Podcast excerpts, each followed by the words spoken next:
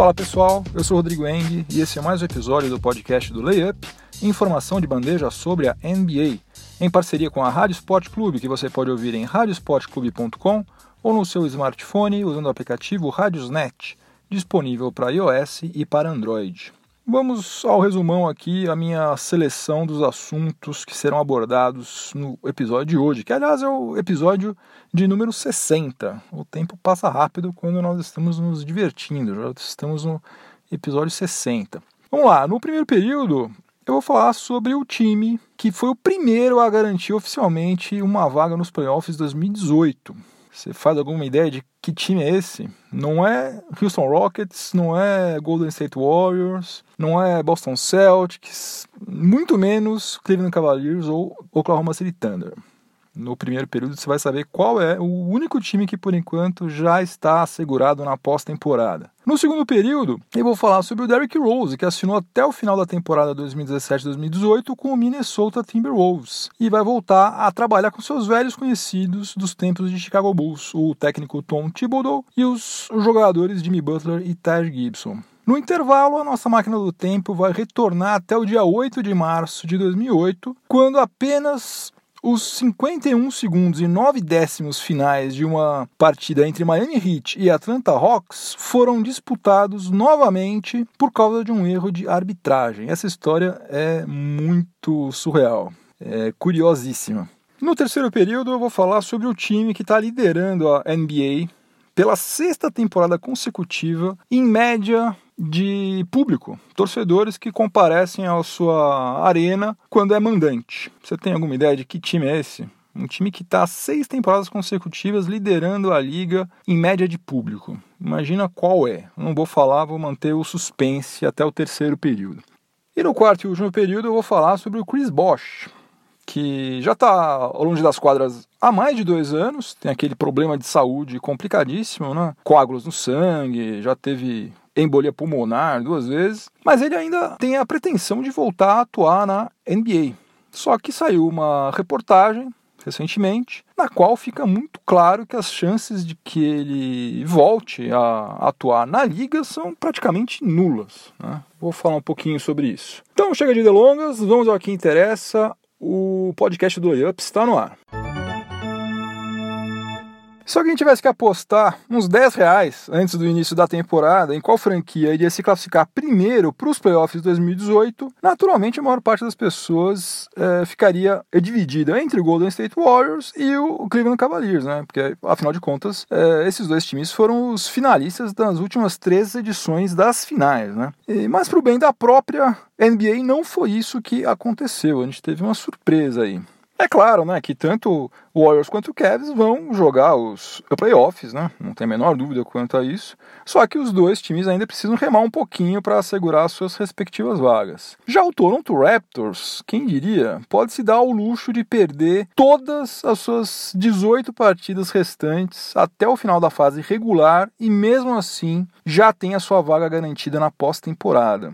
Obviamente, isso aí também não vai acontecer, né? Ele não vai perder todas as 18 partidas que faltam, até porque é, vai ter jogos contra Knicks, contra Brooklyn Nets, Dallas Mavericks, Orlando Magic, então pode ficar tranquilo que eles vão ganhar. Desses 18, eles ganham pelo menos umas 8 aí ganham. E olha só, em toda a história da franquia do Raptors, eles nunca haviam se classificado com tamanha antecedência. E também, não por acaso, a atual campanha do time canadense que está com 73,4% de aproveitamento, é a melhor da sua história. Também não é por acaso que as outras quatro melhores campanhas do Raptors foram registradas nas últimas quatro temporadas, todas elas sob o comando do técnico Dwayne Casey, que é um sério candidato a Coach of the Year, né, como eu já falei num outro episódio. E também com a dupla formada por DeMar DeRozan e Kyle Lowry em quadra. Eu também já comentei aqui que na NBA não existe atalho, né?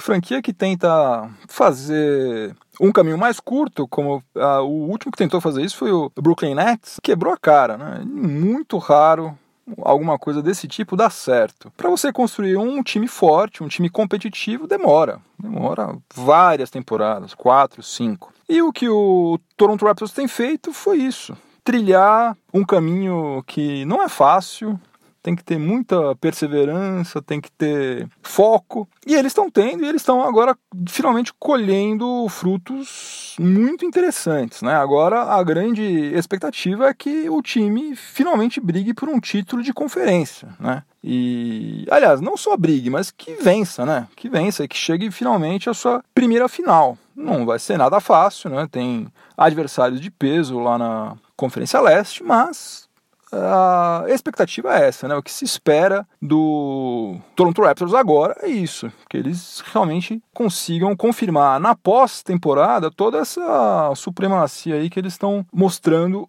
é, na fase regular. Agora, se eles vão conseguir ou não é uma outra história, né? Fica a minha torcida, pelo menos, para que esse trabalho de longo prazo aí não seja jogado no lixo é, se as coisas não saírem exatamente como eles esperavam, né? Porque é indiscutível que eles estão trilhando o caminho correto, né? Então, se por acaso alguma coisa não sair exatamente como eles estavam pensando na pós-temporada, eu espero de coração que eles não façam nenhuma maluquice de mudar tudo, mudar técnica. Não, tá tudo indo bem, gente. Vamos com calma que não é fácil mesmo. Tá cheio de franquia aí que montou timaços, fizeram campanhas incríveis e infelizmente não conseguiram ser campeãs. E não é por causa disso que você vai deixar de fazer as coisas do jeito certo, né? Começando o segundo período do podcast do Layup, em parceria com a Rádio Sport Clube, eu vou falar um pouquinho agora sobre o Derrick Rose, que ficou dando sopa no mercado da NBA durante quase um mês, sem receber nenhuma proposta realmente interessante. As únicas que chegaram para ele tinham sido daqueles contratos de experiência, que são de apenas 10 dias. E é, aí a gente até ficou, começou a especular sobre a possibilidade dele de fato se aposentar. Mas por mais desmotivado que ele esteja, né? E apesar dele já não ser, já faz tempo, nem sombra daquele jogador que foi MVP em 2011, tava meio estranho o fato de que nenhuma franquia estivesse mostrando interesse em contratar alguém do quilate dele, né? Um cara experiente que já foi MVP, mas nem mesmo pelo piso salarial, né? Isso que é o mais estranho, né? Porque, claro, alguém empatar 10 milhões de dólares, 20 milhões de dólares, realmente isso aí esquece que não vai acontecer mais. Agora, nenhum contrato pelo piso salarial é esquisito, estava muito estranho. E daí os verdadeiros amigos aparecem na hora do aperto, né? Quando você não está por cima, né? Quando você está down and out é que o pessoal, os que são seus amigos de verdade, aparecem. E se você ainda não sabe disso é porque você ainda não viveu nenhum momento difícil na vida. Pode ter certeza quando você passar por algum aperto aí, você vai ver quem são os seus amigos de verdade. Então, daí um velho amigo do Derrick Rose apareceu para resgatá-lo aí do ostracismo, o Tom Thibodeau, que foi seu técnico lá no Chicago Bulls durante cinco temporadas, incluindo aquela em que ele foi eleito MVP. E ele contratou Derrick Rose para reforçar o elenco do Minnesota Timberwolves, né? Porque além dele ser técnico do Wolves, o Thibodeau também é general manager da franquia, significando que a decisão de contratar o Rose foi 100% dele. Ele resolveu tudo sozinho, ele chamou a bronca, deixa comigo que eu me entendo com ele aqui. E além dele se reunir com seu antigo técnico, o armador também vai voltar a atuar ao lado do Taj Gibson e do Jimmy Butler, né, que ainda está se recuperando de uma cirurgia no menisco. Vai reeditar esse trio aí formado por D. Rose, Taj Gibson e Jimmy Butler, que fez relativo sucesso lá no Chicago Bulls. Vamos ver como é que se sai agora nos playoffs, é, jogando lá no Minnesota Timberwolves.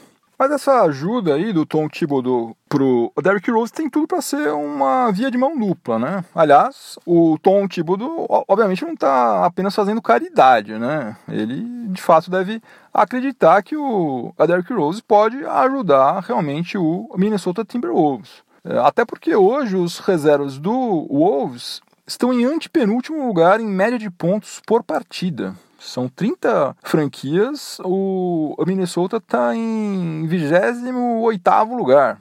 Né? É, se o Derrick Rose conseguir contribuir com algo em torno de 10 pontos por partida, que é algo que somente o Jamal Crawford tem feito, eu acho que o Minnesota já vai estar tá no lucro, né? Vai estar tá num baita de um lucro. Eu só espero, sinceramente, que o Derrick Rose consiga reprogramar o seu HD lá para aceitar a realidade de que ele não tem mais condição de ser estrela em nenhum time, não é no Minnesota, é em qualquer time. Ele não tem mais como ser estrela de nenhum time da liga mais. E muito menos em um time que tem é, Towns, Wiggins, Butler, Jeff Teague, né? Então vamos torcer para que ele aceite esse novo papel aí, porque eu acho, aparentemente, que no Cavs ele não estava gostando muito dessa história, né? Ele estava é, meio de lado lá, ele não estava curtindo muito. Só que, infelizmente, amigo, a vida mudou. A vida mudou, você precisa se adaptar a ela. Você ainda pode ter muito sucesso, pode ser até campeão ainda,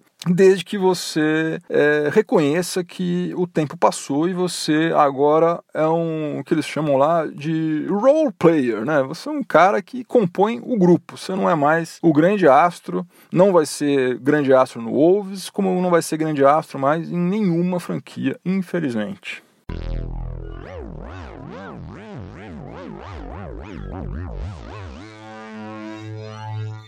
Chegamos ao intervalo do podcast do Layup, em parceria com a Rádio Sport Clube, e hoje a nossa viagem na máquina do tempo vai ter duas paradas, porque para a gente entender o que aconteceu no dia 8 de março de 2008, é obrigatório a gente passar primeiro, dar uma paradinha ali primeiro no dia 19 de dezembro de 2007.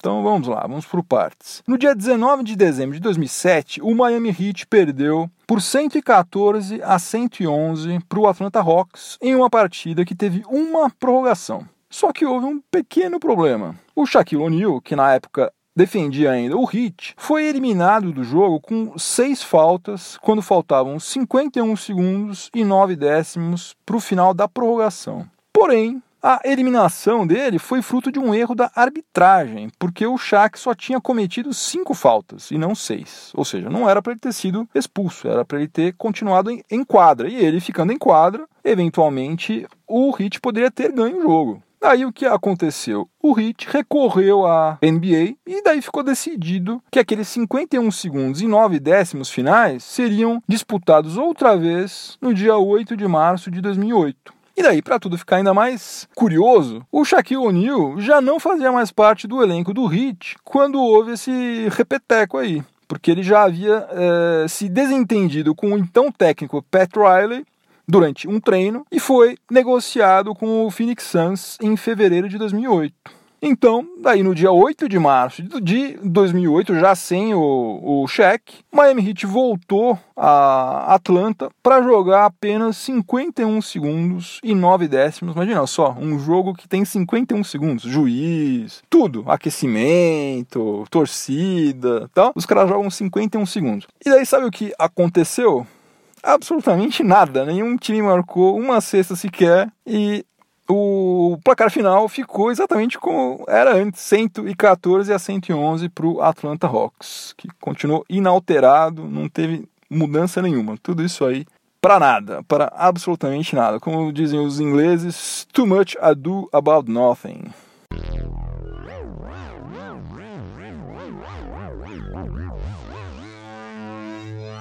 Já desembarcamos da nossa máquina do tempo, estamos de volta aos dias atuais para começar o terceiro período do podcast do Layup em parceria com a Rádio Sport Clube. E agora eu vou falar sobre o time que está dando um show, pelo menos fora das quadras. Dentro de quadra o negócio está feio, mas fora das quadras está dando um show. Você pode questionar a competência do front office do Chicago Bulls, você pode duvidar se o potencial do Chris Dunn ou do Laurie Markkinen realmente é tão alto assim. Você também pode achar, por exemplo, que o Fred Hoiberg está longe de ser o nome ideal para ser o técnico da franquia de Illinois. Mas uma coisa todo mundo está proibido de fazer: questionar a fidelidade e a paixão do torcedor do Bulls. Isso porque, apesar de estar fazendo uma das piores campanhas da NBA, está com 22 vitórias e 42 derrotas, que aliás é a pior campanha do Bulls desde 2003 2004. A franquia tem a maior média de público da liga em 2017 2018 como mandante. Tem uma média de 20.664 torcedores quando joga lá no United Center. Imagina, essa é a média, gente. 20.664 torcedores. Logo atrás vem o Cleveland Cavaliers com 20.562. Sendo que o Cavs, né, lembre-se disso, é um time que disputou as três últimas finais e tem no seu elenco simplesmente o melhor jogador de basquete do planeta, né? E alguém até pode argumentar que o Bulls tem essa média de público tão alta simplesmente porque o United Center é a arena com a maior capacidade da liga. Bom, é claro né, que isso aí não deixa de ser um fator limitante para outras franquias que jogam em arenas com capacidade inferior. Né? É, e que acabam tendo lotação máxima em todos os jogos, como por exemplo os Sixers e o Raptors. Né? São duas franquias que lotam as suas arenas em todos os santos jogos, só que como uh, as duas arenas têm capacidade inferior ao United Center, obviamente não tem como eles conseguirem obter uma média de público maior do que a do Chicago Bulls. Agora, essa discussão não pode ser reduzida somente a esse argumento, porque por exemplo, não muito longe de Chicago, tem uma outra franquia que está provando que o tamanho da arena não garante público, né? Que eu já falei também sobre eles aqui alguns episódios aí, não me lembro exatamente quando foi, um mês atrás, mais ou menos, que é o Detroit Pistons, né? Que continua tendo um dos menores percentuais de lotação está com 82% e tem apenas a 19 maior média de torcedores como mandante apesar de ter a terceira maior arena da liga, que é a moderníssima Little Caesars Arena. E eu acho que a maior prova de que o torcedor do Bulls realmente é diferenciado é o fato de que essa não é a primeira a temporada que eles estão liderando a liga em média de público. Essa é a sexta temporada consecutiva, sendo que o Bulls não chega a uma final de conferência desde 2011 e não ganha um título desde 98. Então, realmente é um negócio incrível. Realmente é um público realmente apaixonado pelo time, por basquete, realmente é um mercado riquíssimo, não é à toa que Chicago Bulls é uma das franquias mais valiosas da liga. E já que a gente está falando sobre média de público, vale a pena também te levantar alguns números em relação aos visitantes. Warriors, Thunder e Cavaliers são os três times nessa ordem que mais atraem torcedores quando eles estão jogando fora de casa, o que é absolutamente natural porque esses aí são os três times com as maiores concentrações de craques, né? Enquanto o Sacramento Kings, o Utah Jazz e o Dallas Mavericks, esse aí em último lugar, são os três com as menores médias de público quando atuam como visitantes. O pessoal prefere ficar em casa arrumando aquela gaveta de meias do que ir assistir o jogo contra esses três times aí. Brincadeira, né? Obviamente. Apesar de eles terem médias mais baixas, eles levam 17 mil torcedores é, quando eles jogam fora de casa, que também que é uma média excelente, né? Quem nos dera se os nossos jogos aqui tivessem, sei lá, Uh, 20% disso, acho que já, a gente já estava é, jogando as mãos para os céus e agradecendo. Infelizmente, estamos muito longe disso aí. No quarto e último período do podcast do Layup, em parceria com a Rádio Sport Clube, eu vou falar sobre o Chris Bosch. Grande Chris Bosch, um jogador técnico pra caramba, raçudo, gente boa. E para quem não se lembra, ele foi bicampeão da NBA pelo Miami Heat em 2012 e 2013, e daí ele foi diagnosticado com coágulos no sangue, né, que lhe causaram embolia pulmonar mais de uma vez e daí ele acabou tendo seu contrato rescindido pela franquia da Flórida em julho de 2017, em julho do ano passado.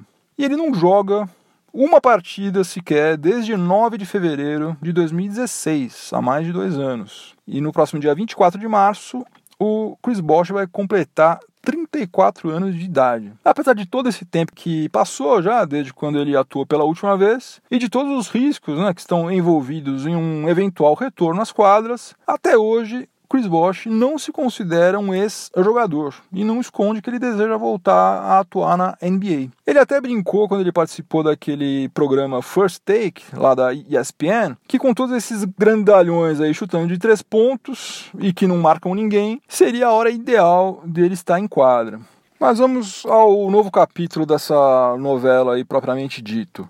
Uma matéria assinada pela Jack McMullen, publicada hoje, praticamente jogou o punhado de terra que estava faltando para enterrar as pretensões do Chris Bosh. Ela ouviu quatro general managers da NBA que não tiveram seus nomes revelados e todos os quatro disseram a mesmíssima coisa. Se Chris Bosh tivesse condições de jogar, haveria uma fila de times interessados em contratá-lo. E um desses executivos complementou com uma coisa que é meio óbvia, né? Se o próprio Miami Heat preferiu dispensar um cara que é um dos seus maiores ídolos de todos os tempos. O cara foi bicampeão, jogou pra caramba. Isso aí foi um sinal vermelho para todas as outras franquias, porque se, puxa vida, se o time é onde o cara fez o maior sucesso, onde ele é ídolo, eles estão preferindo rescindir o contrato dele, então realmente a coisa é muito complicada. A verdade é que eh, se ele voltar a jogar, pode simplesmente cair morto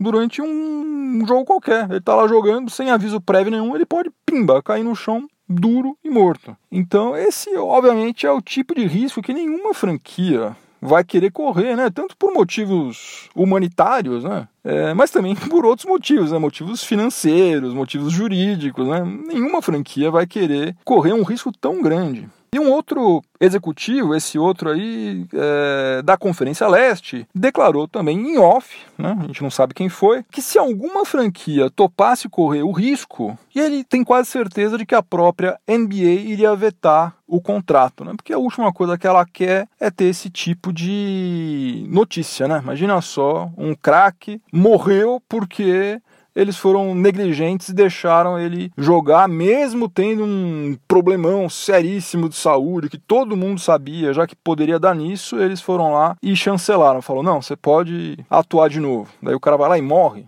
Então, obviamente, as chances de que ele de fato volte a jogar na NBA, pelo menos, é, aparentemente são nulas. Né? Não sei se ele vai querer ou se alguma outra liga também vai ter coragem de colocar ele em quadra. Mas aparentemente tudo leva a crer que a gente não vai mais ver Chris Bosh jogando na NBA. E eu acho que a melhor coisa que ele tem a fazer é começar a se acostumar com a ideia de que a carreira dele acabou.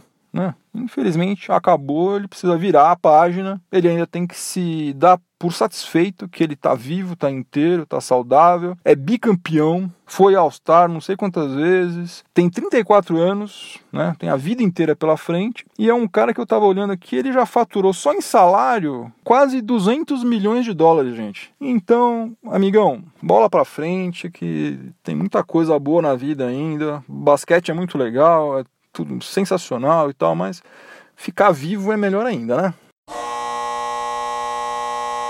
Fim de jogo, terminou mais um episódio do podcast do Layup. Hoje, como é um episódio que encerra a semana, eu vou deixar minha trilha sonora aqui, para se vocês quiserem, obviamente, né? Cada um tem o seu livre-arbítrio, eu só estou dando uma dica, uma dica que eu dou todo episódio que fecha a semana, uma dica musical aqui. Eu vou ouvir nesse final de semana a música Rita May, que é uma música, na verdade, é do Bob Dylan. Foi lançada em 1976. Só que eu recomendo muito mais, mil vezes melhor, a versão do Eric Clapton. E digo mais ainda, a versão ao vivo do Arms Concert, que foi um concerto beneficente realizado em 1983 no Royal Albert Hall, lá em Londres, para arrecadar fundos para pesquisar tratamentos para esclerose múltipla. E por que que essa versão ao vivo aí é tão legal assim? Por dois motivos. Primeiro, porque no Arms Concert o Clapton tocou com Charlie Watts, Bill Wyman, os dois do Rolling Stones, e também com Steve Winwood, que fez muito sucesso na banda Traffic. O segundo motivo, que na minha opinião é o principal de todos, é o solo de percussão que o Ray Cooper faz nesse show. É um negócio espetacular, simplesmente sensacional. Se você ouvir essa Rita May no Spotify, por exemplo, você vai ver que eu não estou exagerando, que é é fantástico. A música é muito bacana, o riff é sensacional e o solo do Ray Cooper é um negócio absurdo, absurdo. Agora, se você conseguir achar o vídeo e você vir ele tocando, daí eu te garanto que você vai ficar com vontade de sair de casa e ir direto comprar um bongô e começar a ter aula de percussão para fazer que nem ele, porque é contagiante. O que esse cara toca nessa música aí, em especial, é um negócio absurdo, vale muito a pena. Então é isso, ó, Rita May do Eric Clapton no Arms Concert. Procura aí no Spotify, onde você quiser no YouTube deve ter também, para você ver o Ray Cooper fazendo o solo dele de bongo, que é um negócio, eu nem sei se aquilo de fato é bongo, é um instrumento de percussão que parece bongo, pelo menos. É sensacional, espetacular. Se você estiver vendo esse episódio na Rádio Esporte Clube, continue sintonizado por aí que vem mais informação esportiva de qualidade na sequência. E se você estiver ouvindo em alguma plataforma de podcast, aproveite para avaliar positivamente o podcast do Layup e me dar uma força fazendo isso, que vai ser uma força muito bem-vinda. É isso, pessoal. Vou ficando por aqui. Um bom final de semana para todo mundo. Juízo. Voltem inteiros para casa, por favor. Semana que vem tem mais. Abração. Tchau, tchau.